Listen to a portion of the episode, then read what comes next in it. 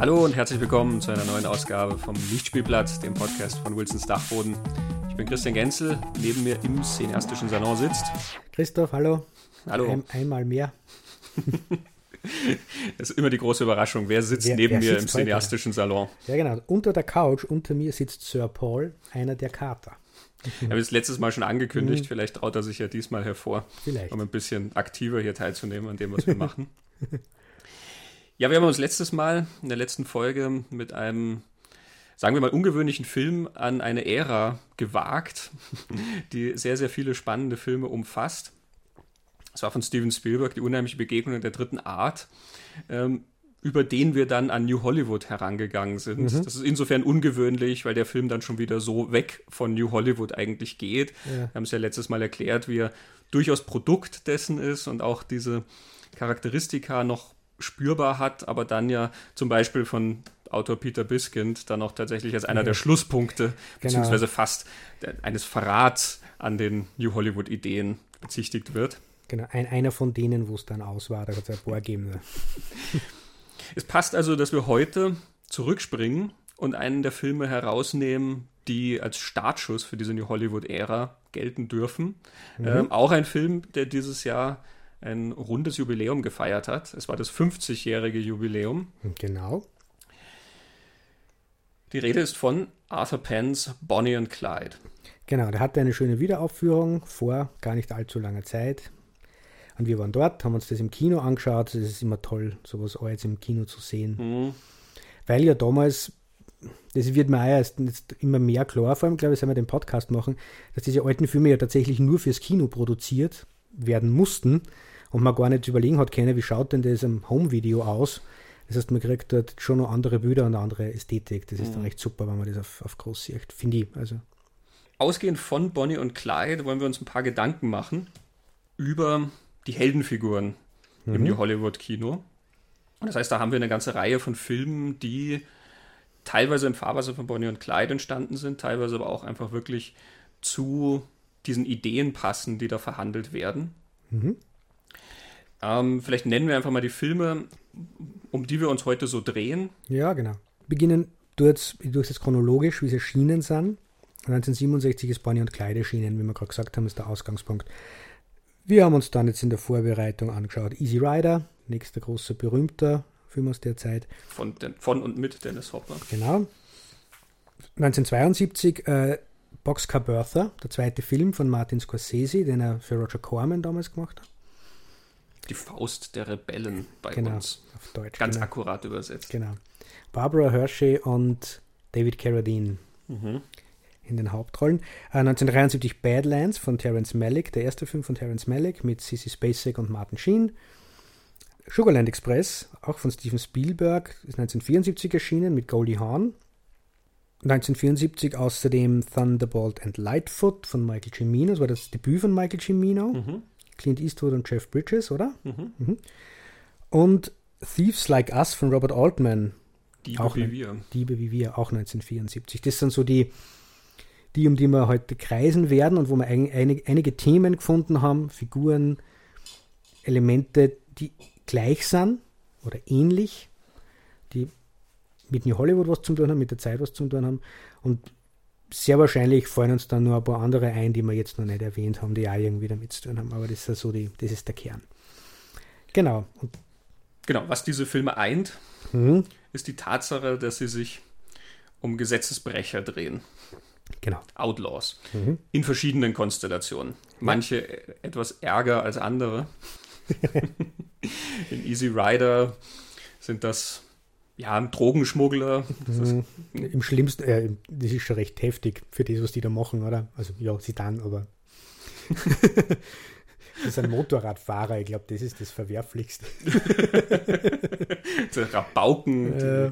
nichts mit der amerikanischen Gesellschaft zu tun haben wollen. Ähm, aber du siehst am Anfang, wie sie dieses Gras kaufen und dann im Tank verstecken und dann irgendwo anders hinbringen wollen Ja, und es dann genau. dort zu verkaufen. Also das würde unter Drogenschmuggel Genau. fallen und vielleicht machen sie es ja nicht zum ersten Mal. Also Ja, und es ist ja diese große Sequenz in New Orleans, wo es dann im, im, im Drogenrausch durch New Orleans rennen und haben eine Kamera mit, blöderweise, das sieht man dann auch. Genau, Drogenkonsum ist ja abgesehen davon auch Genau, illegal. illegal, also, ja, genau. ähm, das sind sozusagen die sanften Outlaws. Ähm, Mhm. Bonnie und Clyde, da brauchen wir gar nicht viel drüber reden, aber Badlands Genau. und so, da sind wir dann schon wirklich bei den Mörderpärchen. Ja. äh, Mann und Frau, die zusammen durch äh, Amerika ziehen und dann diverse Menschenleben auf dem Gewissen haben. Thunderbolt und Lightfoot, das steckt dann so dazwischen. Das, da geht es um einen Raubzug. Also, es sind Gesetzesbrecher. Genau. Und es ist ja mal spannend, dass da in einer Zeit, wo die Gegenkultur aufkommt, ähm, wo sich sehr viel in der Gesellschaft wandelt und ändert, wo generell auch sehr viele Umbrüche stattfinden oder auch von den Leuten gefordert werden, also wo sehr viele Demonstrationen stattfinden äh, und sehr viel hinterfragt wird von dem, wie die Gesellschaft funktioniert, dass im Kino plötzlich sehr viele Heldenfiguren oder zumindest die Protagonisten ähm, solche Gesetzesbrecher sind. Ja, und ich finde, da ist auch noch wichtig zu unterscheiden, dass die Menschen, die diese Heldenfiguren ins Kino gebracht haben, waren auch innerhalb von Hollywood und dem Filmbusiness nicht bekannte, berühmte Leute. Es waren vielleicht ein paar Bekannte dabei. Warren Beatty war als ein Star zwar, aber ähm, wenn man sich diese Filme heute anschaut, kennt man so gut wie jeden oder jeden zweiten immer noch. Das sind berühmte, berühmte Schauspieler. Und die, die Regisseure, die ich vorgelesen habe, sind ja auch berühmt. Damals waren das die jungen Wilden irgendwie, es waren die, die da das System ein bisschen aufmischen. Das heißt, es hat diese Filme gegeben, aber es hat auch noch ganz viel, was aus Hollywood kommt, und Filme damals gegeben, die ganz anders ausgeschaut haben. Ausnahme vielleicht Arthur Penn, der mit einigen Western schon vorher, ich weiß nicht, ob man sagen kann, dass er etabliert war, aber der halt wirklich als Regisseur schon in diesem System auch gearbeitet hat. Während, wie du gesagt hast, Cimino, das war sein erster Film und Spielberg, das war sein erster Film. Zweiter. Was war der erste? Duell war der erste. Ja, ich gehe jetzt vom Kinofilm aus. Ja, da kann man immer streiten, das stimmt. In, ja. Wenn du Duell rechnest, der zugegebenermaßen in Europa tatsächlich ins Kino kam, aber in Amerika als Fernsehfilm gedreht wurde, dann war Sugarland Express sein, ich weiß nicht wie viel der Film, weil er ja sehr, sehr viele Fernsehfilme Ja, okay. vorher gedreht hat. Das Haus des Bösen zum Beispiel, dieser Something Evil und so. Also, das führt jetzt zu weit, aber es war sein erster Kinofilm. Er war ein Newcomer und er war 26 Jahre Genau. alt zu dem Zeitpunkt. Ähm, Robert Altman hatte schon durchaus einige Filme gemacht, aber die alle in diesem Gegenkultur-Fahrwasser, sage ich mal, entstanden sind. Er hatte vorher auch wie Spielberg fürs Fernsehen gearbeitet, ähm, aber bekannt geworden ist er mit MASH, mit dieser Militärsatire, die ja ein ganz extremer Ausdruck von diesem gegenkulturellen Geist ist. ne, Das, das, das Respektlose, mit dem da so eine Institution dann durch den Kakao gezogen wird. Ja, Terence Malick ist sein Debüt gewesen, Badlands. Und Martin Scorsese ähm, mit Boxcar Birth, das war sein zweiter. Äh, und den hat für Roger Corman. Und Corman war dort mehr so in der Zeit nur so der Talenteentdecker und Talenteförderer, aber er hat dann, glaube ich, billig produziert. Und, und Im Prinzip auch ein Außenseiter im Ja, System, genau. weil er eben so günstig Filme Genau. hergestellt hat. Wie kritisch aufgenommen sind die Roger Corman-Filme ja oft sehr, sehr schlecht worden. Also das ist ja nicht als große Kunst wahrgenommen worden oder so. Wollen wir mal nicht drüber diskutieren, ob sie das dann tatsächlich waren? Ja, ja, genau. Und über das wollen wir jetzt nicht diskutieren und dass sie das nicht geändert hat, über das wollen wir jetzt auch nicht diskutieren. Aber vielleicht machen wir irgendwann mal einen Podcast über alle Roger Corman-Filme, die wir dann der Reihe nach durchgehen und Oh yeah. prüfen, ob sie Kunst sind oder nicht. Ja, genau. Die, die er inszeniert hat und die, die er produziert hat. Mhm. Alle. Wir kommen ein bisschen ab von dem, wo wir eigentlich hinwollen. Und das sind die Outlaws Die von New Outlaws, Hollywood. Genau. Das muss tatsächlich ein rechter Schock gewesen sein, damals Bonnie und Clyde auf dieser Leinwand zu sehen. Ähm, Mhm. Von diesen zwei schönen Menschen dargestellt, Warren Beatty, Faye Dunaway. Beide sehr, sehr fotogen. Ähm, beide wurden ja dann auch wirklich so zu Kino-Ikonen mit Mhm. diesen Rollen. Obwohl es gar nicht die erste Verfilmung dieser Bonnie und Clyde-Geschichte war. Die Bonnie und Clyde-Geschichte ist aus den 30ern, also basiert auf tatsächlichen Killern. Mhm. Ähm, Clyde Barrow und Bonnie Parker, die nicht gar so glamourös waren, wie es im Film dargestellt wird, aber schon an ihrer eigenen Legendenbildung gearbeitet haben. Ja, und M- Medienstars waren es, Mhm. ähm, aber sie waren nicht so glamourös wie diese zwei Genau. Hollywood-Schönheiten. Ja. Und es gab dann auch durchaus ja schon Verfilmungen, die diese Bonnie Mhm. und Clyde-Geschichte aufgegriffen haben, manchmal unter anderen Namen. Ähm, Fritz Lang zum Beispiel hat diesen Film ähm, You Only Live Once gemacht, der darauf basiert. es gab auch eine Bonnie Parker Story. Das ist also Mhm. was, was durchaus immer wieder verhandelt wird und trotzdem ist Bonnie und Clyde dann, glaube ich, ein, ein ganz anderes Kaliber sozusagen. Und Im Gegensatz zu den, zu den Gangsterfilmen, die ja das amerikanische Kino eigentlich schon sehr, sehr lang begleitet haben Genau. und vor allen Dingen in den 30ern selber, also Mhm. zu der Zeit, wo auch die tatsächlichen Gangster dann so eine Macht hatten. Mhm. Ähm, Im Gegensatz dazu sind Bonnie und Clyde ja wirklich unsere Helden der Geschichte. Ja, ich habe da einen, einen Satz, den hat Robert Benton gesagt. Wobei Robert, also Robert Benton ist einer der Drehbuchautoren von Bonnie und Clyde. Und also entweder ist es der Satz von ihm oder es ist ein Satz, den er aus einem Buch hat, das mir in dem Interview, das ich gesehen habe, von ihm nicht ganz klar war. Aber er sagt über Bonnie und Clyde, not only were they outlaws, they were outcasts. Also sie waren nicht nur Gesetzesbrecher oder Gesetzlose, sondern sie waren auch Ausgestoßene, Ausgestoßene der Gesellschaft. Ich glaube, das beschreibt ganz gut, was so ein Teil der Identifikation aus, außer der, die sind gut anzogen, die machen coole Sachen, die sind wild und frei und sie sind verliebt und sie schauen super aus, das hilft bei der Identifikation. Aber das Gefühl, äh, ein Gesetzloser zu sein, glaube ich, teilen nicht so viele Zuschauer, aber das, das Gefühl, ausgestoßen zu sein aus der Gesellschaft, aus dem Leben, äh, teilen, glaube ich, mehr. Und gerade in der Zeit, diese Jungen, die ja zu New Hollywood gehört haben oder New Hollywood hat zu diesen jungen Menschen gehört, die damals das umgewälzt haben oder das ist, glaube ich, so ein großer, wichtiger Punkt, warum solche Gangster-Geschichten in der Zeit irgendwie gegriffen haben, dieses Gefühl nicht ganz hineinzupassen. Ich finde, es gibt ein total, ein total ausdrucksstarkes Bild ganz am Anfang von Bonnie und Clyde. Der Film beginnt mit Faye Dunaway, also mit, mit Bonnie, die nackt vorm Spiegel steht und sie in den Spiegel schaut und irgendwann kommt und sie geht in ihrem Zimmer auf und ab und wirft sie auf ihr Bett. Und man kriegt so das Gefühl, ihr ist ein bisschen langweilig. Und dann liegt sie auf dem Bett und das Bett ist so mit so einem, hat so ein Gitter am, am Kopfende und sie schaut durch dieses Gitter durch und irgendwann sch schnellt sie hin zu dem Gitter, greift mit die Hände an, an diese Stäbe und schaut durch. Und es ist eine junge Frau, die in einem Gefängnis ist und nur aus sie will, die will ausbrechen aus dieser Langeweile, aus diesem, da passiert nichts in der Stadt und in meinem Leben passiert nichts, ich will Aufregung. Das kommt alles in dem um. Und das nächste, was sie hört, ist draußen eine Person, sie schaut aus dem Fenster und da steht Kleid, top angezogen mit dem schönen Hut und dann geht es ja schon los. Der versucht, das Auto zu klauen. Ja. genau. Das sie, ja, sie wirft sie dann schnell noch was über. Also sie, sie ist wirklich nackt und ein Kleidungsstück und dann flüchtet sie mit ihm. Und dann überfallen sie gleich mal irgendwo einen Laden und müssen dann gleich weglaufen und sie kehrt nie wieder zurück. Ja, sozusagen auf ihrem ersten Date passiert Ja, das genau. dann. ne? Er rennt dann da rein Mhm. und eben sie findet das ja irgendwie doch sehr spannend und aufregend. Mhm. Kann man natürlich auch verstehen, warum das auch, glaube ich, für manche Leute auch so ein, ein Stoß vor den Kopf war, letzten Endes, ja, dass man dann äh, als Geschichte erzählt, dass die Langeweile dieses normalen Mhm. Lebens dann sozusagen von, von Gewalt und Verbrechen durchbrochen werden Ja. muss. Ja, also äh, als gäbe es nichts anderes zu tun Ja. auf dieser Welt. Ja. Und ich glaube, dass viele Menschen mal verstanden haben, dass tatsächlich nichts anderes zu tun gibt. Also mir ist, bei, wie ich das gesehen habe, diese Szene mit ihr da in dem Bett, dieses Ausbrechen aus diesen beengten Verhältnissen, die ihr nichts, keine Zukunft geben und keine Perspektive, ähm, was übrigens dann nachher sogar verbalisiert wird. Man hat dann noch eine Szene, wo, wo Bonnie und Clyde miteinander reden in einem Diner, wo es genau um das geht. Was ist in der Perspektive, wie stößt er denn der Leben vor und so. Mir hat mein Vater mal erzählt, dass ihn damals ein anderer Film, den wir jetzt da nicht dabei haben, aber der wichtig für New Hollywood war, nämlich die Reifeprüfung. Mhm. The Graduate mit, mit Dustin Hoffman, ähm, der keine Outlaw-Geschichte erzählt, deswegen haben wir halt jetzt nur das, das Nebending drin. Der hat meinen Vater voll fasziniert, hat er mir mal erzählt. Und der hat äh, immer eine Szene erwähnt, nämlich die Geburtstagsparty, wo Dustin Hoffman also eine Tauchermaske, glaube ich, kriegt. Und er steht dann am Fuße des Swimmingpool in dieser Maske.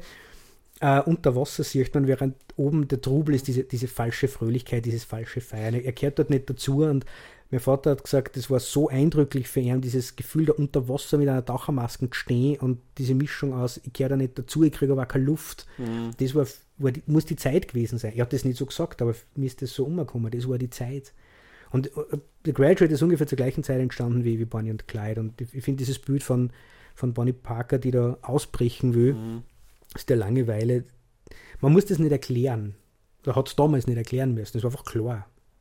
Ich glaube, die Kraft liegt ja auch gerade Mhm. darin, dass das Bilder sind, die auf eine emotionale Weise funktionieren Ja. und auf eine übertragene Weise. Denn wenn du sie dann tatsächlich erklären müsstest, Mhm. ähm, dann würden sie diese Kraft auch verlieren. Also diese, dieses Gefühl, dass du dich da drin wiederfinden kannst, das ist der, der poetische Anteil sozusagen Mhm. an diesen Filmen. Interessant finde ich in Bezug auf, diese Outlaw-Figuren die Frage, inwieweit diese Figuren tatsächlich ausgestoßen sind oder nicht dazu gehören und inwieweit sie das von sich aus mhm. ähm, beisteuern oder auch zelebrieren. Mhm. Also e-, Easy Rider ist ja da, das, das, pendelt sehr stark, finde ich, zwischen den beiden, weil die, äh, also zwischen diesen beiden Polen, denn beide Figuren sind allein von ihrem Auftreten her der Jugendpsychologe würde sagen, sie fallen durch eine Protesthaltung auf. Ja, ja, weil Sonnenbrillen und Bärte oder so. Ja, lange Haare und die Motorradrocker und so und so, wie sie sich geben, wie es da durchs Land ziehen. Ähm, sie halten ja nicht viel sozusagen vom gewöhnlichen Leben, ja, von der gewöhnlichen Arbeit und sowas, wie, sie, wie andere Leute dem nachgehen. Mhm. Ich finde, das demonstrieren sie ja auch sehr oder sie ja. lassen diese Haltung sehr raushängen. Ähm, und gleichzeitig werden sie aber dann auch in diese Rolle gedrängt, weil wenn die dann gerade in der späteren Szene, wo sie dann in diesem Diner äh, essen und fallen dann unangenehm auf, obwohl sie eigentlich gar nichts machen, sondern mhm. da sitzen dann einfach nur äh, irgendwelche Hinterwäldler, die sofort zu schimpfen beginnen, wie die rumlaufen und wie die aussehen sozusagen und die müssen wir fertig machen. Ähm, dann ist da doch wieder dieser gesellschaftliche ja. Aspekt drin. Und Bonnie und Clyde ist dann auch die Frage, ne? denn eben Clyde Barrow, in dem Moment, wo er auftaucht, ist er ja schon ein, ein Gauner. Er will das Auto klauen. Genau. Ähm, das steigert sich dann, irgendwann erschießt er dann halt mal jemanden da mhm. auf, der, mhm. auf der Flucht eben, also nachdem sie dann eine Bank oder einen Laden überfallen haben. Ja, Bank, ja. Ähm, und er wird dann gefragt, ja auch ähm, von ihr, ob das Notwehr war. Also er soll bestätigen, ja. das war eine Situation, it's, it's either you or him. Mhm. Und er ja. zögert kurz und sagt, ja, genau so war es. Und wir haben es ja gesehen und wissen nicht ganz. Er hätte dem Mann auch ins Gesicht schlagen können oder sowas. Der, der hing da am Auto. Ja, durch die Scheibe. Also da ist eine Scheibe dazwischen. Da ist eine Scheibe dazwischen, aber.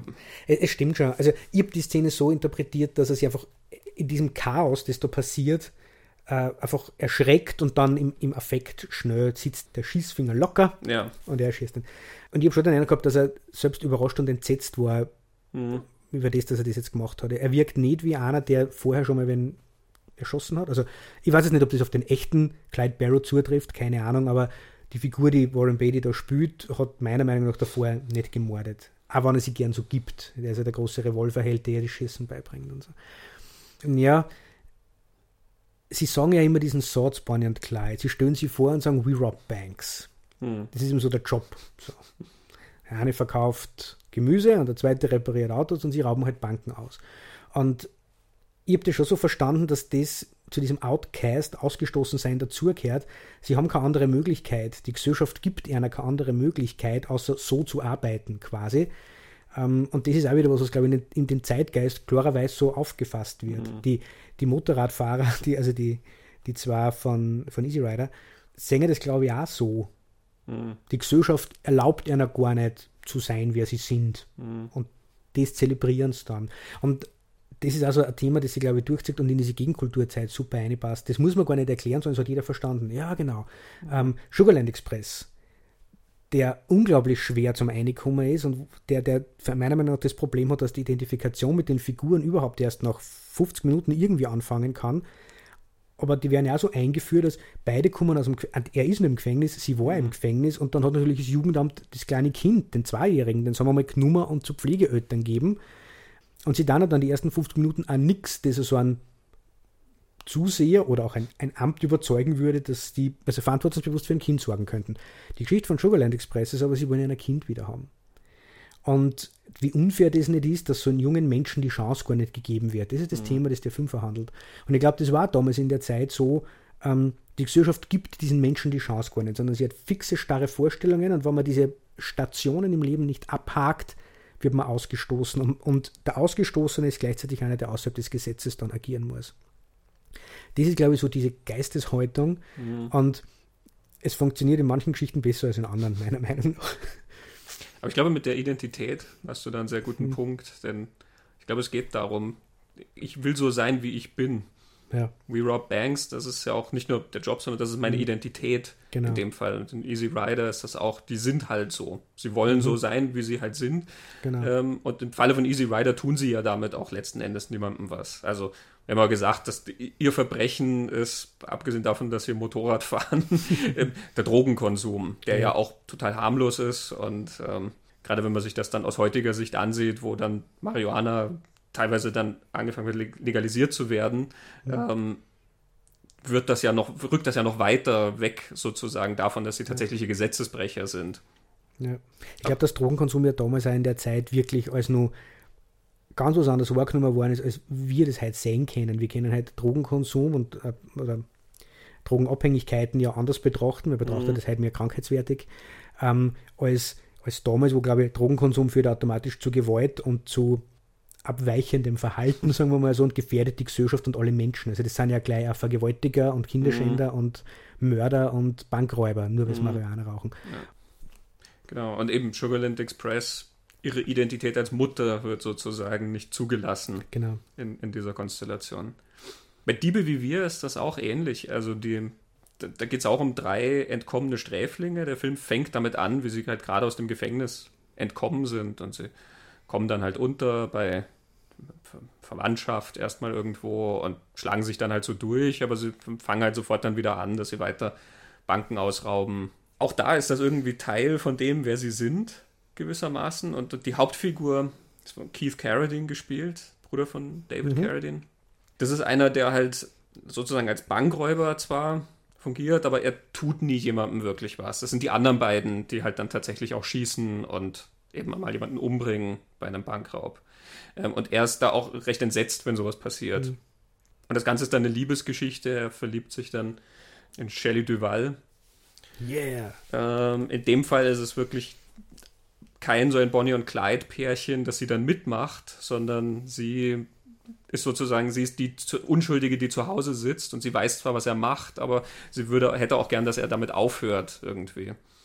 Und es endet natürlich, wie es immer enden muss, Mhm. tragisch in dem Fall. Ähm, auch da wird ja irgendwie suggeriert, dass er gar nicht anders kann. Er hat nichts anderes, was er tun kann. Letzten Endes, die Tragik zum Schluss ist dann die, dass er, er will dann einem von seinen beiden Freunden helfen, der ist dann mittlerweile wieder im Gefängnis gelandet, dass er den wieder herausholt. Er holt den raus, der ist recht undankbar, deswegen lässt er den dann irgendwo im Wald zurück und bringt den gar nicht erst zu, nach Hause zu, zu seiner Frau, also zu dessen Ehefrau. Denn er fährt dann alleine dorthin ähm, und die hat ihm dann aber eine Falle gestellt äh, und die Polizei verständigt. Und die warten dann also dort auf ihn und erschießen Mhm. ihn.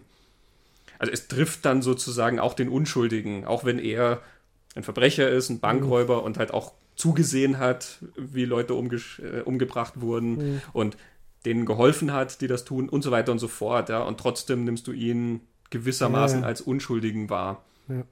Es ist schade, dass es ihn trifft. Den anderen hätte es Mhm. sozusagen, mm, ja, der hätte es mehr verdient, gewissermaßen. Ja, in, in Badlands hat man die Variante, dass man so das Gefühl hat, sie ist eigentlich immer unschuldig an dem, obwohl sie eigentlich, also Hm, Holly heißt die Figur, die Sissy Spacek spielt und sie spielt einen Teenager, sie ist sie 15 oder ist sie 13, ir- irgendwo da. Und sie ist halt auf der, auf der Reise mit, mit Kit, das ist der, der Martin Sheen spielt. Und sie nimmt mal als unschuldig wahr, obwohl sie da die ganze Zeit dabei ist und mit ihm mitmacht und sie da auch nicht wehrt und immer nur verliebt ist in ihn, hat aber schon ihren Vater und was Gott, wenn alle nur erschossen. Aber man ist, man ist jetzt so identifiziert mit dem, man ist ja mit diesem Kit total identifiziert, der, da ist die Variante nämlich ein bisschen anders. Der, der macht vorher nichts Illegales, der ist ja kein Gangster am Anfang, sondern er- der ist Müllmann. hm, Er schaut den Müll durch und kommt drauf, Menschen schmeißen Sachen weg, die man nur brauchen kann. Er versucht die dann immer zu verkaufen, um an Geld zu kommen. Und das gelingt aber auch nicht. Also da, da dieses Thema, diese, die, die Gesellschaft gibt die haben keine Möglichkeit, irgendwie seinen Weg zu machen. Er, er entpuppt im Laufe der Geschichte natürlich, weil man würde halt sagen, der ist schon ziemlich gestört. Und glaubt auch von sich selbst wichtiger und größer zu sein, als er tatsächlich ist. Und seine Variante ist, er wird, er wird einfach ein ein Gangster, weil dann wird er wahrgenommen.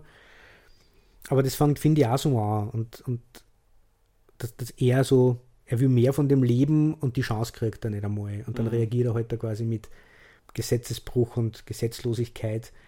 Bei Badlands ist dann wieder spannend, dass sie eigentlich nur der Liebe wegen in diese Geschichte drin ist. Sie verliebt sie in diesen jungen Mann und sie ist da total beeindruckt und begeistert, aber das ist irgendwie so ein Teenager-Element bei ihr. Sie ist ja so inszeniert, habe ich das Gefühl, dass das für sie mehr so Abenteuer ist. Also das ist so die Variante. Und Boxcar Bertha von Martin Scorsese wiederum geht ganz den anderen Weg. Das sind Gewerkschafter. Spielt in der Depressionszeit und David Carradine spielt einen Gewerkschaftsführer, der gegen die Umstände, bösen Umstände, schlechten Umstände der Arbeiter an der Eisenbahn wettert, lernt diese Frau kennen, die Bertha, Boxcar Bertha, ähm, und sie geraten dann da in einen Konflikt mit dieser Eisenbahngesellschaft und das endet dann auch tragisch, aber der kämpft für die Rechte der Unterdrückten. Also mhm. durchaus wirklich die Ausgestoßenen in einer amerikanischen Vergangenheit und der Depressionszeit, die dadurch Gesetzlose werden, dass sie sich gegen Unrecht auflehnen. Also das ist ein ganz andere Spektrum. Doch, sie werden doch Gangster, weil sie rauben dann Banken aus. Sie kriegen keine Unterstützung mehr, nicht einmal von der Gewerkschaft, weil sie so mit der, der Eisenbahn angelegt haben. So. Aber das ist so für mich bei alle recht klar rausgekommen, dass das so der Hintergrund ist, der mitschwingt und der, glaube ich, in der Zeit gar nicht erklärt werden hat müssen. Weil das fällt mir auch auf, dass in manchen Filmen wird da ja irgendwie so ein Hintergrund erklärt, ein bisschen. Äh, Sugarland Express kommt da dann sogar. Also nach, nach der Hälfte des Films wird einmal erklärt, wer sind denn diese beiden Figuren und um was geht's und dann versteht man ein wenig besser. Aber wie du sagst, Bonnie und Clyde, der kommt als Gangster, bleibt Gangster und stirbt als Gangster. Badlands erzählt da ganz wenig über die Hintergrundgeschichte, aber ich glaube, es war damals nicht notwendig. Deswegen wirken für mich manche von diesen Elementen in diese Filme heute so, ja, Moment einmal. Also, warum ist das jetzt ein Problem? Was haben die gemacht? Warum ist das alles so. Man braucht, glaube ich, halt schon ein bisschen den Zeitkontext von damals, mhm. um, um zu verstehen, warum werden die verfolgt. Easy Rider, also Easy Rider ist das beste Beispiel. Weil man nicht weiß, was das für eine Zeit war, fragt mhm. man sich, was ist, was ist das Problem? Ja, eben, heutzutage ist es kein Ding, dass du so ja. auf dem Motorrad durchs Land ziehst mhm. oder dass du so herumläufst ja. und dir hin und wieder mal einen Joint reinziehst. Ja. Ähm, kein großes Thema eigentlich, ja. Genau. Und hier, die landen ja dann sogar mal im Gefängnis, da wo sie mhm. Jack Nicholson ja dann kennenlernen, den genau. sie dann auch noch ja aus seiner bürgerlichen Existenz so herausholen, mhm. ne, den sie dann wirklich sich schnappen und ja fast verführen. Mhm. Zu dem, sie geben ihm seinen ersten Joint. ah, Jack Nicholson sollte man nie Drogen geben. es ist witzig zu der Zeit, wenn man sich Easy Rider anschaut oder auch The King of Marvin Gardens, der auch ein bisschen da reinfällt, weil es da auch um so einen, ja, etwas betrügerischen Menschen geht. Es so eine Geschichte zwischen zwei Brüdern und der eine hat halt eben so ein Pläne, für die er Geld sammeln will, die halt alle so ein bisschen, naja, undurchsichtig sind. Jack Nicholson und Bruce Dern sind diese beiden Brüder und Jack Nicholson mhm. ist sozusagen der Straighte von den beiden.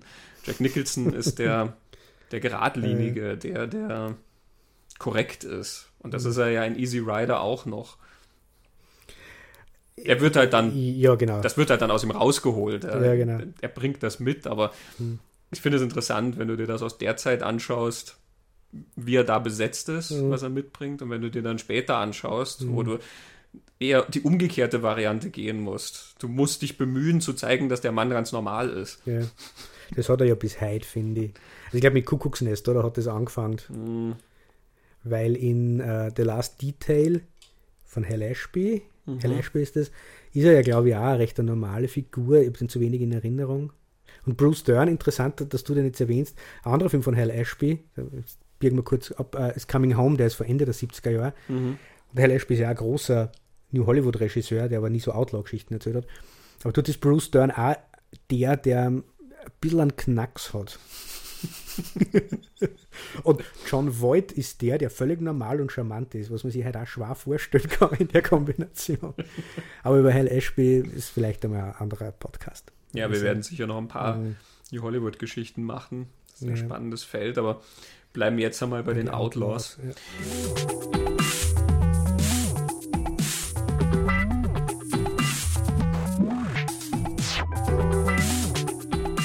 Es ist ja sehr spannend. Wir haben jetzt eine ganze Reihe von Filmen, nicht alle, aber sehr viele von denen spielen nicht in der Zeit, in der sie hergestellt wurden.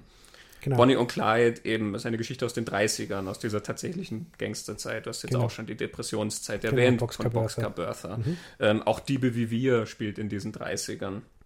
Paper Moon von Peter Bogdanovich zum Beispiel, Genau. den haben wir auch noch nicht genannt in unserer Auflistung, aber Brian O'Neill spielt ja da Ja. auch so einen Trickbetrüger Genau, letzten. Endes, der von Haus zu Haus Ja. zieht und dann immer so tut, er hat dann vorher die Todesanzeigen studiert, Mhm. ähm, wo jemand gestorben ist und dann kommt er hin und erzählt dann der Witwe, ja, ihr Mann hat da diese aufwendig gemachte Bibel bestellt eben und genau. der Mann ist ja dann leider schon gestorben, aber sie kauft das dann ab, weil sie hat ja keine Möglichkeit, das nachzuprüfen. Und Mhm. natürlich sind es keine aufwendig gemachten Bibeln, sondern Genau. er macht halt Ein Geld damit. Bibelverkäufer lehnt man ja nicht ab, das ist schlecht. Genau. Also auch ein Outlaw, der aber Mhm. in einem auch wieder etwas, sagen wir mal, charmanterem Weg Genau. äh, das macht. Der bringt dann jemanden um oder so. Ähm, aber auch eben ein Film, der zur Depressionszeit spielt. Also wir haben Genau. eine, eine ganze Menge an Filmen eigentlich, die auf diese amerikanische Vergangenheit da zurückblicken. Genau. Und Badlands, der ganz lang mit dem spielt, dass man nicht genau weiß, in welcher Zeit sich der Film abspielt. Man weiß jetzt ganz zum Schluss, dass offensichtlich die damals aktuelle Realität ist. Da taucht ein Hubschrauber auf. Also man weiß, es sollten, müssten die späten 60er, Anfang der 70er Jahre sein. Aber ganz lang kon konnten es auch die 40er oder 50er Jahre sein. Also der spielt mit dem, das vielleicht früher spielt. Es ist ja interessant, dass Hm, so viele Filme, die ja so nah an diesem Zeitgeist eigentlich dran sind. Und hm, wir haben das jetzt schon oft gesagt, dass man zu der Zeit, wo man den Film gesehen hat, dann alle diese, sage ich mal, Codes und Gesten und so ja auch mit verstanden hat. Mhm. Ähm, man hat sich da angesprochen gefühlt. Ja.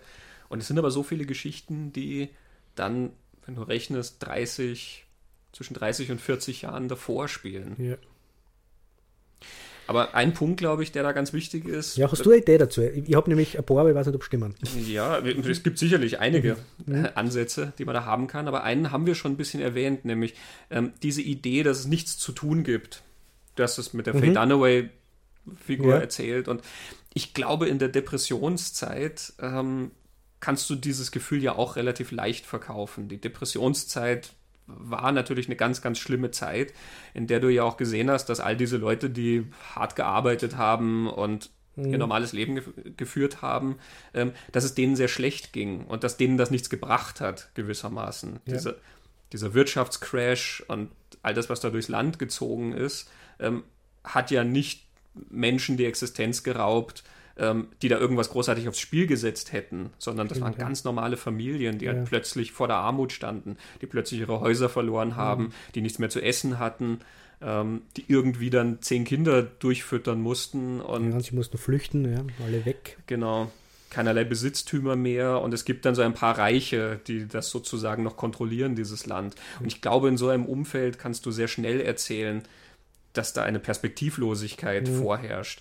Das Gefühl, ich streng mich jetzt an und ziehe mich da mit harter Arbeit aus dem Sumpf, ähm, greift da, glaube ich, sehr, sehr schwer. Ja. Natürlich ist es dann 68 in der Generation was anderes, weil es dann nicht darum ging, ob harte Arbeit dir was bringt oder nicht, aber ähm, auch da hast du sicherlich dieses Gefühl gehabt, dass so wie die Dinge jetzt laufen, komme ich damit sozusagen nicht zurecht. Ich muss da ausbrechen aus, Mhm. aus diesem System. In Easy Rider sagen sie doch, we blew it, Mhm. oder? Ja. Ich glaube, das beschreibt den Zustand Amerikas auf alle Fälle oder der jungen Generation in der Zeit. Ja. Also zu sagen, we blew it, wir haben es vermasselt, wir haben es verschissen. Mhm. so. Wir haben es vermasselt, Ja. sagen es in der deutschen Ja. Fassung. Ja. Da haben, glaube ich, ganz viele Leute, ja, stimmt gesagt. Und jeder hat was anderes gemeint vielleicht damit. Also mein Gedanke geht in eine ähnliche Richtung. Die Depressionszeit, die Zeit ähm, zwischen den beiden Weltkriegen in Amerika, die ganzen Menschen, die du jetzt erwähnt hast, die haben nach den Regeln gespielt, haben sich an die Gesetze und die Regeln gehalten und haben alles verloren, weil die Autoritäten alles aufs Spiel gesetzt haben und nicht verantwortungsvoll mit ihrer Autorität umgegangen sind. Der Staat, die Banken, ähm, Bonnie und Clyde rauben Banken aus in einer Zeit, wo die Banken nicht die Bösewichte waren und, und die Polizei und der Staat die Rechte der Banken verteidigt haben und deswegen werden Autoritätsfiguren und Polizisten immer lächerlich gemacht. In Bonnie und Clyde wird ja dieser Texas Ranger lächerlich gemacht. Sie nehmen ihm sogar den Stern weg und Clyde sagt zu ihm, du solltest die armen Menschen zu Hause beschützen und nicht hinter uns her sein. Dieses gleiche Gefühl tauchte dann so Ende der 60er Jahre wieder auf dass man auf, sich auf die Autorität, auf den Staat nicht verlassen kann. Die blinken uns, denen können wir nicht vertrauen, die kochen ihre eigenen Suppen, die nehmen uns nur aus, die geben uns Möglichkeiten nicht, die wir zur Entwicklung brauchen. Und natürlich dockt es total an.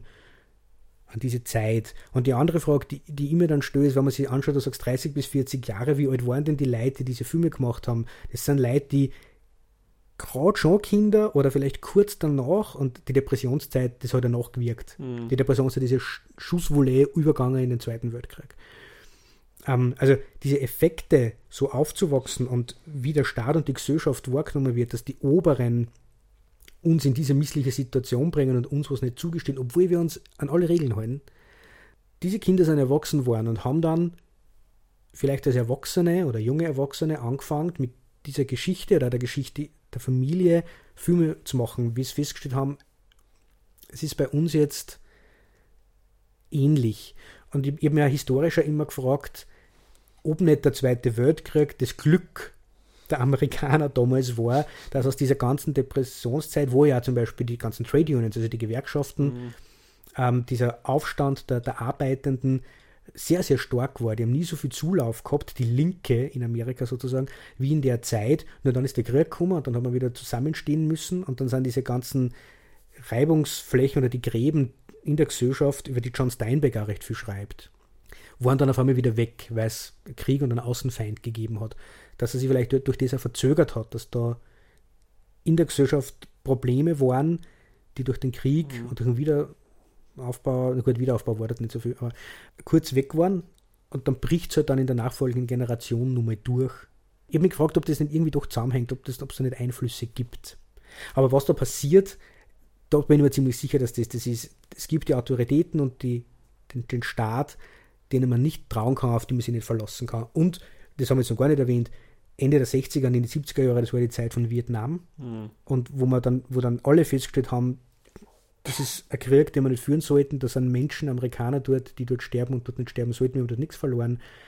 Die Regierung macht das falsch. Und dann kommt dann noch Watergate.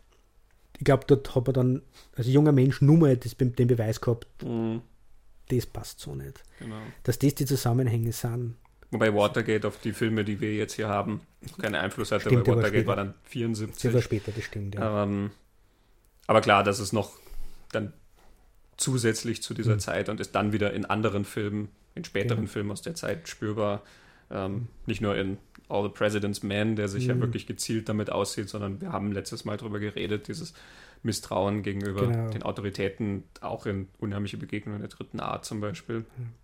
Ja, und, und dass das Nixon ein unehrlicher Präsident ist, ich sage es einmal ganz höflich. Mhm. Äh, hat man, glaube ich, vorher schon irgendwie mitgekriegt. Und äh, es war ja die Zeit, John F. Kennedy wird erschossen, Martin Luther King wird erschossen, Robert Kennedy wird erschossen. Also, ja, der Unruhen auf den Straßen, die genau. Bürgerrechtsbewegung ja. eben. Ähm, auf Studenten wird geschossen, in, Kent, Kent, State Kent University. State, genau. ähm, also da ist unglaublich viel zusammengekommen genau. zu der Zeit genau, was du jetzt sagst, ja, was haben die denn getan? Sie haben für Bürgerrechte demonstriert, mhm. was ihnen zusteht, wo haben sie eingefordert und für das mhm. sind sie mhm. erschossen worden. So ist das ja wahrgenommen worden. Und ja. man, so war es auch. Und ich glaube, dass deshalb diese Geschichten sie auch ganz gut in einer amerikanischen Vergangenheit andocken lassen und das so gut passt hat. Da gibt es eine Verbindung, glaube ich. Mhm. Mir ist sogar noch ein Film jetzt eingefallen, der auch da reinpasst, der, glaube ich, seltener bei diesen New Hollywood-Filmen verortet wird. Ähm, Emperor of the North bei uns den etwas markigen Titel Ein Zug für zwei Halunken von Robert Aldridge, der nämlich auch in der Depressionszeit spielt. Der Film ist von 73. Ähm, und Lee Marvin spielt oh. so einen Hobo. Ähm, den kenne ich gar nicht. Keith Carradine ist da auch mhm. mit dabei. Den lernt er kennen. Das ist eben auch so ein junger Herumstreuner. Ähm, und es geht eben um so eine Zuglinie. Also die, die springen halt immer auf die Züge auf, um halt so durchs Land zu kommen. Und es gibt halt eine Zuglinie, ich glaube die Nummer 19 war es, da ist der berüchtigte, ich weiß nicht mehr wie er hieß, also wie die Figur hieß, ähm, aber sozusagen der Aufpasser auf diesem Zug, Ernest Borgnine spielt mhm. den, ähm, der dafür bekannt ist, dass er diese Hobos wirklich mit aller Brutalität von diesem Zug wirft. Ja. Und es geht dann um so einen Wettstreit, dass er mhm. Lee Marvin wettet, er kann auf dieser Nummer 19 bis dahin, dahin ganz in den Norden fahren ähm, mhm. und dieser Typ wird ihm nichts anhaben können. Und der passt eigentlich auch sehr in diese Zeit, weil er nicht nur auch wieder in der Depressionszeit erzählt wird, sondern auch da. Wir haben wieder diese Outlaws, deren Gesetzesbruch darin besteht, dass sie obdachlos sind letzten mhm. Endes, ja, aber eben ganz klare Außenseiter, die gezeichnet sind von dem, was da im Land passiert ist ähm, und die sich dann gegen so eine Autorität auflehnen.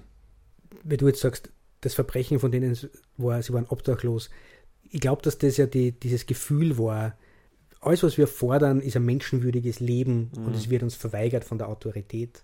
Überspitzt jetzt nur mal gesagt, weil ja, über das werden wir vielleicht auch noch reden, diese ganzen Filme sehr amerikanische Geschichten immer erzählen. Alles, was wir wollen, ist unseren Teil vom amerikanischen Traum. Das wurde mhm. uns versprochen und wird uns immer versprochen, aber, aber wir kriegen es nicht. Es ist offensichtlich nur für die obere Klasse. Mhm. So. Ähm, und wenn man sich diese Filme anschaut, ich glaube, dass ja dieser amerikanische Traum, den die alle irgendwie haben wollen, das lässt sich auch sehr gut durchziehen und, und drüberlegen über all diese Filme. Das ist das, was die, eigentlich anstreben. Und dieser schöne amerikanische Traum wird, wenn man sich jetzt die Filme einzeln hernimmt und schaut, was suchen die denn alle, wird auf einmal sehr vielgestaltig. Mhm. Aber reich sein, berühmt sein, eine Familie haben, so leben, wie ich will, frei sein, mhm. äh, das ist dann sehr, sehr viel. Aber man findet das in alle Filmen. Ich glaube, um, um das geht es dann auch irgendwie, dass das auch noch so ein, ein feinstofflicher Kontext, so wie jetzt einmal ist, der auch nicht ausartikuliert hat. In Easy Rider vielleicht nur.